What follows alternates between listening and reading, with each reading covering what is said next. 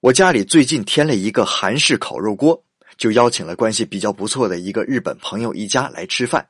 很搞笑啊！中国人请日本人吃韩国烤肉。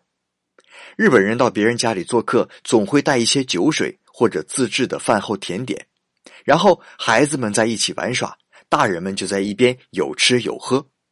和中国父母一样，也是三句话离不了孩子，也会互相交换一些育儿经验，倾诉一下日常生活中的各种琐事，还有共同为孩子将来上小学、中学、就业这些遥远但很现实的问题而烦恼。